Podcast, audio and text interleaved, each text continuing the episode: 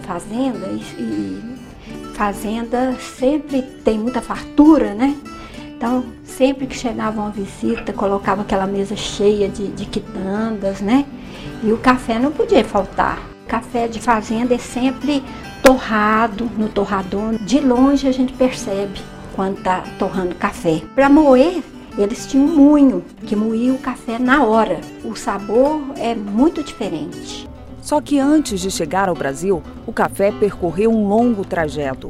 A planta é originária da Etiópia, mas foram os árabes os primeiros a cultivar o café. No século XVIII, Holanda e França levam o cultivo do café para suas colônias, entre elas a Guiana Francesa, vizinha do antigo estado Grão-Pará. A partir do Pará, o café foi levado para o Rio de Janeiro e depois para São Paulo. Hoje, o Brasil é o segundo maior consumidor de café e continua líder na produção e na exportação do produto. Quase 30% da produção do país é de café especial, de qualidade superior. O que se procura, na realidade, é uma uniformidade cada vez maior nessa, né, na, na maturação desses frutos, porque isso favorece um processamento muito mais adequado à obtenção de produtos de boa qualidade. Um café de boa qualidade, ele deve ser colhido maduro e processado nesse estágio de maturação. Na indústria, o café especial também precisa passar por um processo mais rigoroso. O café produzido aqui é avaliado e certificado. O primeiro passo é selecionar os melhores grãos. Nessa indústria, a triagem é feita em três etapas. A torrefação tem controle digital de tempo e temperatura. Essa é uma parte crucial do processo de industrialização do café. A temperatura não pode ser superior a 190 graus para evitar a queima do grão. Em seguida, o café é resfriado e pode ser vendido em grão ou moído.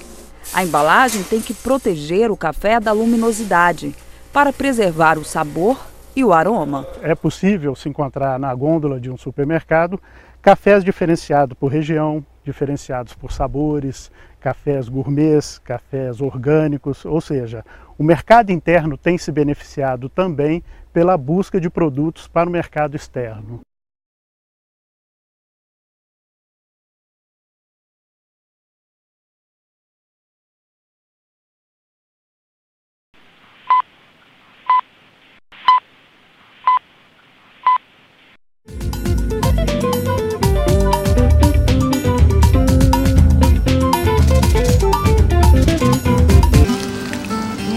Era, morava em fazenda e, e fazenda sempre tem muita fartura, né? Então, sempre que chegava uma visita, colocava aquela mesa cheia de, de quitandas, né? E o café não podia faltar. Café de fazenda é sempre torrado no torrador. De longe a gente percebe quando está torrando café. Para moer, eles tinham um moinho que moía o café na hora. O sabor é muito diferente. Só que antes de chegar ao Brasil, o café percorreu um longo trajeto. A planta é originária da Etiópia, mas foram os árabes os primeiros a cultivar o café. No século XVIII, Holanda e França levam o cultivo do café para suas colônias, entre elas a Guiana Francesa, vizinha do antigo estado Grão-Pará. A partir do Pará, o café foi levado para o Rio de Janeiro e depois para São Paulo. Hoje, o Brasil é o segundo maior consumidor de café e continua líder na produção e na exportação do produto. Quase 30% da produção do país é de café especial, de qualidade superior. O que se procura, na realidade, é uma uniformidade cada vez maior nessa, né, na, na maturação desses frutos, porque isso favorece um processamento muito mais adequado à obtenção de produtos de boa qualidade. Um café de boa qualidade, ele deve ser colhido maduro e processado nesse estágio de maturação. Na indústria, o café especial também precisa passar por um processo mais rigoroso. O café produzido aqui é avaliado e certificado. O primeiro passo é selecionar os melhores grãos. Nessa indústria, a triagem é feita em três etapas. A torrefação tem controle digital de tempo e temperatura.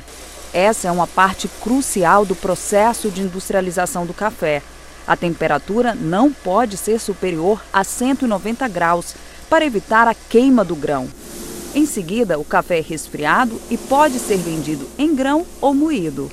A embalagem tem que proteger o café da luminosidade para preservar o sabor e o aroma. É possível se encontrar na gôndola de um supermercado cafés diferenciados por região, diferenciados por sabores, cafés gourmets, cafés orgânicos, ou seja, o mercado interno tem se beneficiado também pela busca de produtos para o mercado externo.